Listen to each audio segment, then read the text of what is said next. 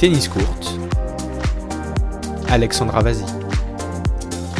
Ravi de vous retrouver pour ce Flash Info. C'est parti pour 4 minutes de résumé de l'actualité de la semaine passée. Et on commence avec les débats autour du comportement de Benoît Père. Insultes, crachats, double faute volontaire, déclarations ironiques. Le français s'attire les foudres de nombreux observateurs depuis le tournoi de Cordoba il y a un mois. Il ne rend pas service au tennis, a jugé Tony Nadal, ancien entraîneur de Rafa. Quant à Marion Bartoli, elle a appelé à des sanctions de la part de l'ATP, l'association des joueurs qui lui a déjà infligé une amende de 5500 euros. Elle pourrait aller jusqu'à une suspension de tournoi si l'attitude se répète. En attendant, le 33e mondial n'a gagné qu'un seul de ses 9 matchs depuis le début de la saison, le dernier en date face au prodige Lorenzo Musetti au Masters 1000 de Miami. Et justement, le premier Masters 1000 de la saison a débuté ce mercredi et la tête de série numéro 1, Daniel Medvedev, est déjà en difficulté. Il lui a fallu 2h16 pour venir à bout d'Alexei Popirine ce dimanche. Je cite, j'avais des crampes d'enfer. À certains moments, j'avais l'impression que mes jambes ne suivaient plus des propos recueillis après son troisième tour. Il faut dire que le thermomètre affichait plus de 30 degrés ce dimanche en Floride, ce qui n'a pas empêché Roberto Bautista Agut et Yannick Sinner de s'imposer en 3-7 face à Yann Lennart Struff et Karen Khachanov, autre tête de série. Qualification aussi de la sensation, Emile Roussouvori, après avoir sorti au tour précédent Alexander Zverev. Et petite surprise créée par John Isner en 2-7 de tie-break face à Félix Auger-Aliassime. Chez les dames, Naomi Osaka a profité du forfait de son adversaire pour se qualifier en huitième de finale où elle affrontera Elise Mertens. Ça passe aussi pour la surprise de l'Open d'Australie, Jessica Pegula, tombeuse de Carolina Pliskova, et Bianca Andreescu qui a dû lutter pour venir à bout d'Amanda Anisimova. À suivre, une belle affiche face à la joueuse en forme Garbinier Muguruza. À noter les éliminations surprises d'Igaz Viantec et Jennifer Brady contre des joueuses classées au-delà de la 50e place mondiale.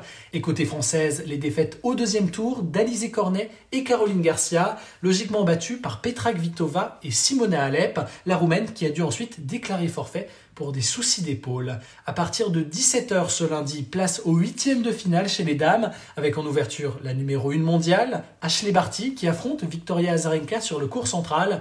Pendant ce temps, Petra Kvitova et Elina Svitolina seront aux prises sur le cours numéro 1. Au programme aussi la fin du troisième tour dans le tableau masculin. Les deux Français en lice auront fort à faire. Adrienne Manarino rencontre Diego Schwartzmann, quand Hugo Humbert devra se défaire de Milos Raonic.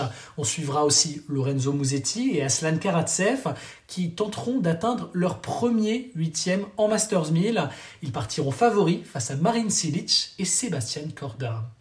On n'arrête plus Zizou Berks à Lille. Le Belge a remporté son deuxième challenger en un mois. Comme à Saint-Pétersbourg 1, il a dû passer par les qualifications avant de dominer la tête de série numéro 1, Grégoire Barrère, ce dimanche, dans une finale à rebondissement.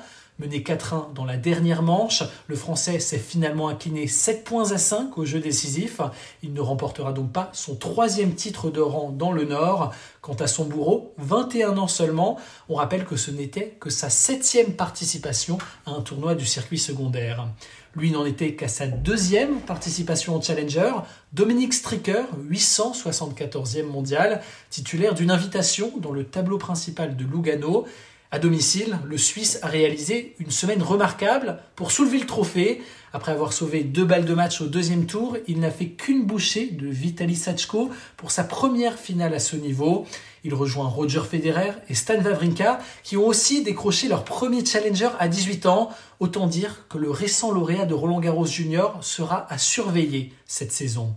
En bref, la FFT nomme Arnaud Di Pasquale directeur du paddle. L'ancien DTN souhaite créer une licence paddle pour démocratiser la discipline. Et puis Stan Wawrinka, opéré du pied gauche ce jeudi, il sera absent au minimum 4 semaines.